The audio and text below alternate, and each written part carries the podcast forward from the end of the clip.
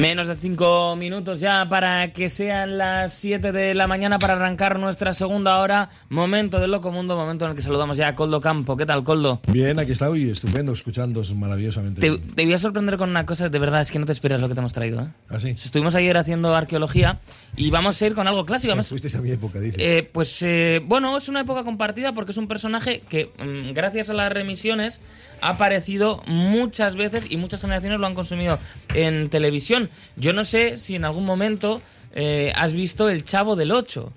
No, no me gusta nada. Bueno, no te guste, pero que lo has visto, No, o sea, que lo han dado en la no, tele. No, no, lo he visto en... Es más, lo he visto más en redes que en la tele. Sí, yo lo veía de niño. Claro, Iker Torrescusa, a ti igual no te pillaron las. Eh, a mí, bueno, he visto en redes sociales también. Claro. Sí, en YouTube y esas cosas. Bueno, Pero se, no me- no me gusta se emitió durante muchos años ese estilo de humor, además eh, con adultos haciendo de niños, eh, y uno de los personajes más queridos era Kiko, interpretado por Carlos Villagrán, en que también eh, está, está sonando la música, ¿no? ¿De dónde viene la música?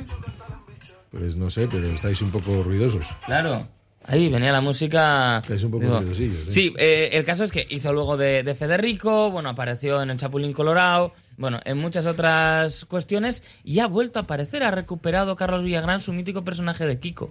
No sé, me lo estás vendiendo, pero me da igual, o sea, es que no me importa. Ya, mm, es que mm, te va a llamar mucho más la atención Sí, cuando el veas mensaje, ¿no? por qué lo ha hecho. Y es que se trata de una campaña que ha lanzado la embajada estadounidense en México.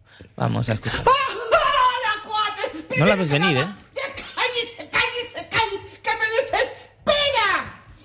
Tengo algo muy importante que decirles. No, no crucen la frontera de los Estados Unidos, porque puede estar en peligro tu papá, tu mamá, tu tío, el perro, el gato, el perico, todo mundo. Mejor, cruza legal.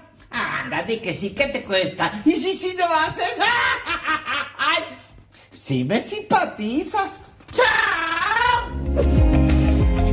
Es una campaña para que la Ya, gente ya, no ya. cruce ilegalmente la frontera y que yo no sé muy bien en qué momento les pareció que esto era una Sí, idea o sea, no sé. Yo, funcional. Al del marketing habría que darle un repasito. Se coge Sí. una estrella de hace mucho tiempo, que igual la gente ya no se entera, con un personaje que por lo que sea no envejeció bien, porque esta idea de los, los adultos haciendo de niños, pues ya mm, como que no tiene mucho, mucho tirón, y encima ponle a decir, ay, no cruces la frontera. por favor, de verdad, es mi cosa favorita del día. ¿eh? No, no, la verdad es que es un poco llamativo. Sí, Sí, un poco llamativo. Es un poco como. Cuando lo recu- Igual no estabas tú, fue en verano Mm. que pusimos a, un político venezolano que hacía campaña y era un poco contradictoria, ¿no? Porque salía persiguiendo a mujeres por la calle, robándoles el bolso, luego diciendo que eso pasaría si, si votaban al rival, ¿no? Madre mía. Entonces es una campaña un poco contradictoria. Yo espero, en- de verdad, o sea, que nadie haya tomado la idea y manden a José Mota en disfrazado del tío Lavara o de la Blasa a, a alguno de, pues, pues a, a Melilla, ¿no? Porque es que es el equivalente, para que lo aterricemos Sí, un poco. más o menos, sí. Haces un vídeo diciendo... Bueno, eh, ni siquiera eso es equivalente.